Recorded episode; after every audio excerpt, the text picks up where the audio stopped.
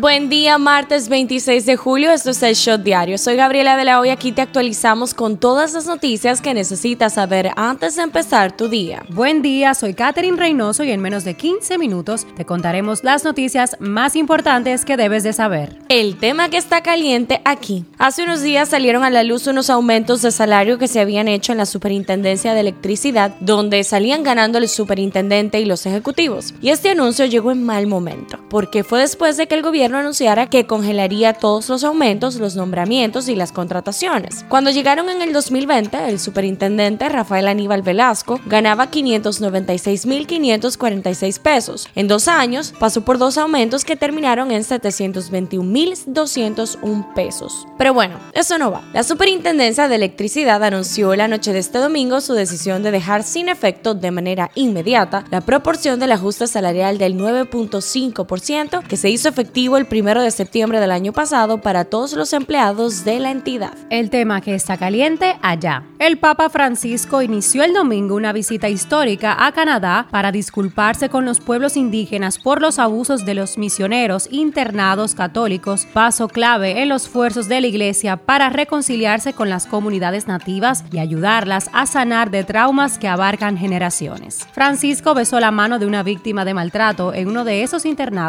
al ser recibido en el aeropuerto de Edmonton, en la provincia de Alberta, por representantes indígenas por el primer ministro canadiense Justin Trudeau y Mary Simon, una Inuk que es la primera gobernadora general indígena de Canadá. Esto es lo que está trending. La policía ya dijo que fue lo que pasó con Frederick Pérez. Al menos cuatro hombres que no pasan de 20 años y una menor de 16, todos ahora presos, coordinaron para contactarlo por Grindr, una red para conocer personas y citarlo a un lugar con fines de robarle el carro y matarlo los familiares y amigos del joven Frederick, encontrado sin vida el pasado 17 de julio en un vertedero de La Guayiga, realizaron este domingo una caminata en su memoria. El presidente del voluntariado de gays, lesbianas, bisexuales y trans, Jimbert Félix Telemín, pidió a los miembros de esa comunidad abstenerse de utilizar la red social Grindr por los riesgos que representa para la seguridad de quienes se contactan a través de ella. Por otro lado, se fijó audiencia preliminar para el viernes 12 de agosto a las 9 de la mañana del caso Medusa. Murió ahogado el dirigente choferil y empresario del transporte de Santiago, Percio Veras, al accidentarse una pequeña embarcación en la que viajaba junto a sus miembros de familia y amigos en la playa El Castillo en Puerto Plata.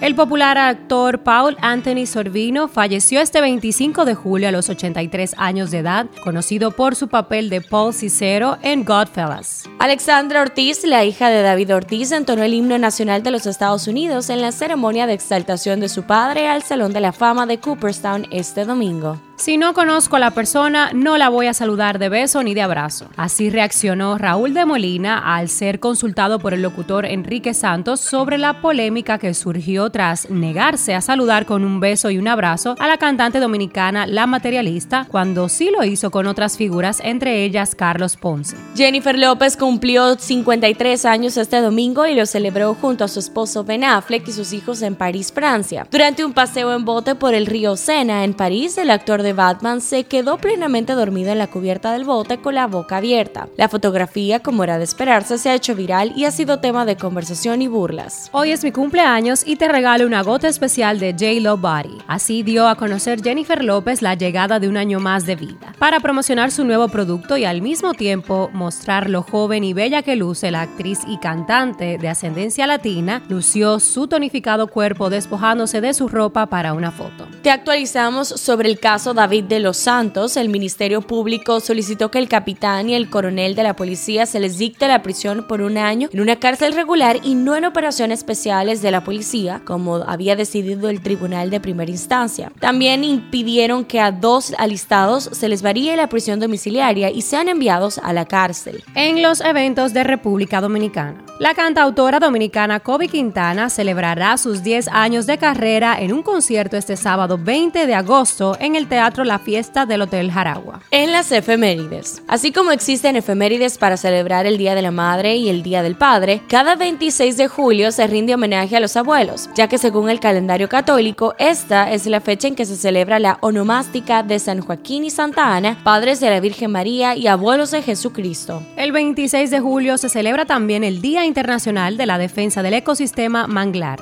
Politiqueando un chin. El presidente Luis Abinader dispuso que dos procuradores adjuntos de la Procuraduría General de la República pasen a formar parte del Consejo Unificado de las Empresas Distribuidoras de Electricidad. Luego de los inconvenientes durante un vuelo a Puerto Rico el pasado sábado, el presidente de la Cámara de Diputados, Alfredo Pacheco, denunció el maltrato por parte de la aerolínea JetBlue a sus usuarios en el país y dijo que solicitará al Poder Ejecutivo cancelar su licencia para operar en el país. El Senado de la República dejó este lunes sobre la mesa para conocerse hoy martes el proyecto de la ley de extinción de dominio para el decomiso de bienes incautados con las modificaciones que introdujo la Cámara de Diputados el pasado jueves hablando un poco de salud. Aquí tenemos un pequeño update de la viruela del mono. Puerto Rico alcanza los 13 casos, mientras que Estados Unidos ya alcanza los 3.000. Japón reporta su primer caso, Chile reporta 39 casos y México confirma 55. Un shot deportivo. El dominicano David Ortiz afirmó este domingo que se siente un hombre realizado por entrar al Salón de la Fama de Béisbol de Cooperstown y reconoció que no le sorprendió ver a cientos de sus compatriotas en el público porque sabe el cariño y la generosidad de sus aficionados. El basquetbolista dominicano Chris Duarte es tendencia ya que jugará con la selección dominicana en la próxima ventana del clasificatorio de las Américas al Mundial de Baloncesto 2023 organizado por la FIBA. Esta próxima ventana se jugará desde el 24 de agosto al 29. Pasa en TNT, pasa en el mundo. El magnate Elon Musk negó haber tenido una aventura amorosa con Nicole Schraban, que fuera esposa del cofundador de Google, Sergey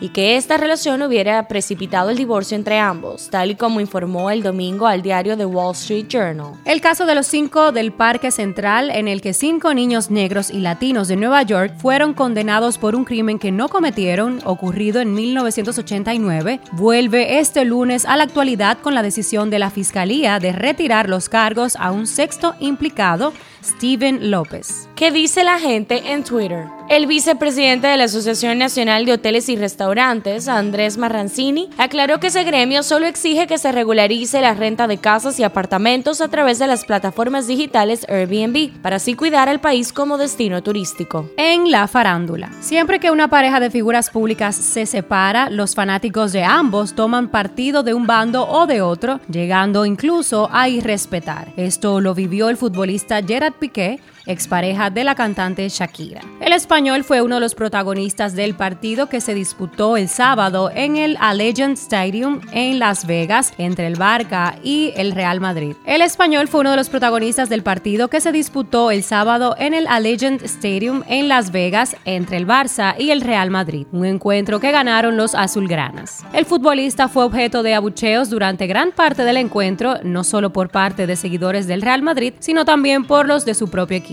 Estreno del día. Secret Invasion se estrena en la primera del 2023. Esta será protagonizada por Samuel L. Jackson y Kobe Smulders como Nick Fury y Maria Hill. También contará con Emilia Clarke, Olivia Colman y Don Cheadley. La tercera y última entrega de los Guardians of the Galaxy se estrena el 5 de mayo del 2023. Contará con un nuevo personaje, Adam Warlock, interpretado por Will Butler, además del regreso de Chris Pratt y Zoe Saldaña. También explorará la historia de Rocket Bradley Cooper. Revelaron otro tráiler de la serie She-Hulk donde se confirma el regreso de Charlie Cox como Daredevil. Esta se estrenará el 17 de agosto de este año. Por otro lado, revelaron el tráiler de la secuela de The Black Panther llamada Wakanda Forever, a estrenarse el 11 de noviembre de este año. Cifra del día, 6.352. Las autoridades estadounidenses indicaron este lunes que los migrantes haitianos interceptados en el mar, que han sido devueltos a su país desde octubre pasado, suman la cifra récord de 6.352. Este shot llega a ustedes gracias a Harina Mazorca. Esto ha sido todo por el día hoy. Recuerden seguirnos en nuestras redes arroba el punto shot para más actualizaciones durante el día. Nos vemos cuando nos escuchemos.